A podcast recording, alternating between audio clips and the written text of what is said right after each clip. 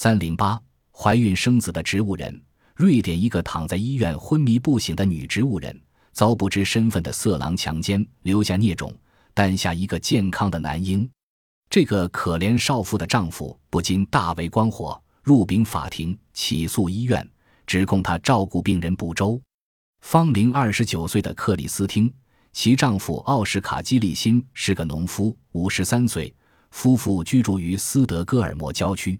一年多前，克里斯汀在一宗交通意外中受重伤，躺在一家医院，成为一个植物人。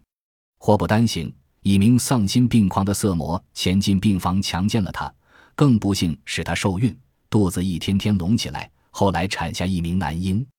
奥斯卡莫名其妙做了父亲，大感悲愤，于是他聘请律师入禀法庭，起诉那家医院。